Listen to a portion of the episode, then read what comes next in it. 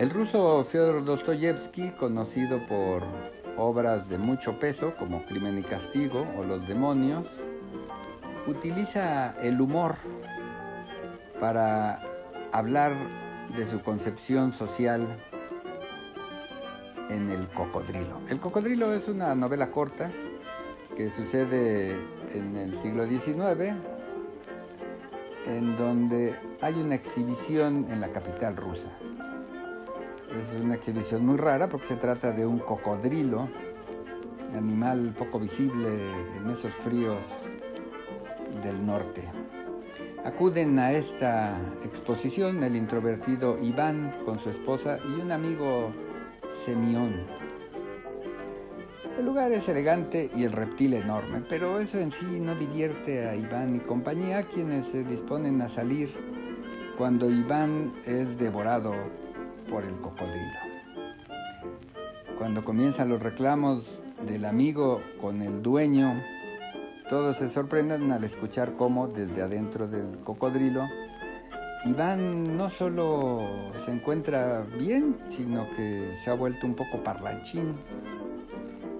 Y es necesario que entre los tres lleguen a un acuerdo porque el dueño del reptil no está dispuesto a que rajen al animal para sacar al ahora extrovertido Iván, quien parece haber refinado su flujo mental argumentando la necesidad de que medie la policía con el dueño del animal para ver qué se hace. No solo eso, se preocupa de la opinión de sus superiores laborales porque a pesar de que tenía que ir a Europa, únicamente ha logrado llegar adentro del cocodrilo.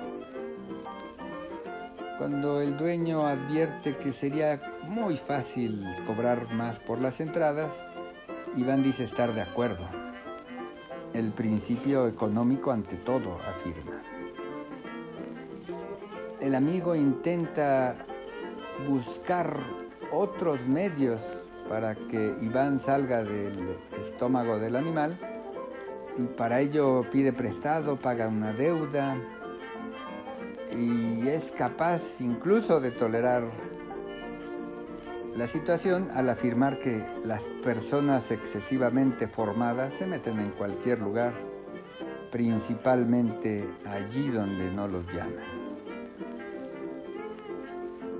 Iván desde adentro insiste en hablar de la burguesía, en la importancia de generar capitales y sobre todo de buscar en sus superiores laborales la comprensión y el apoyo, a grado tal de que se propone por terceros pagarle el salario a Iván a pesar de estar adentro del cocodrilo.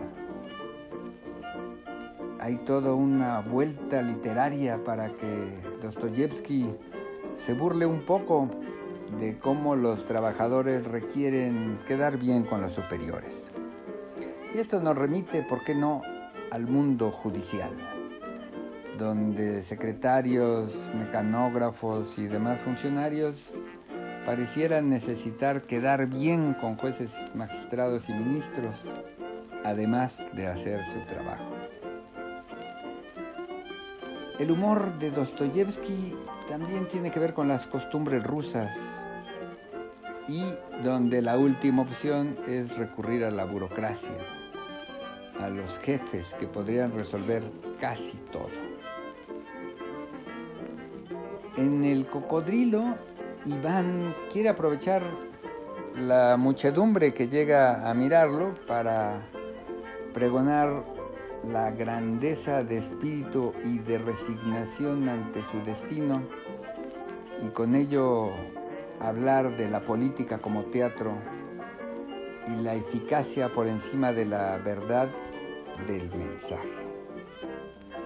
Y es que Iván ha descubierto que en la naturaleza todo vacío es irregular. De ahí la necesidad de que los cocodrilos engullan personas. Claro, acota, salvo la cabeza humana, pues cuanto más vacía está, menos deseo se experimenta de ser colmada. La pluma de Dostoyevsky recurre a esta situación inverosímil, divertida, pero no deja de hablar de la burguesía, del capital y de las relaciones laborales. Gracias y hasta la próxima.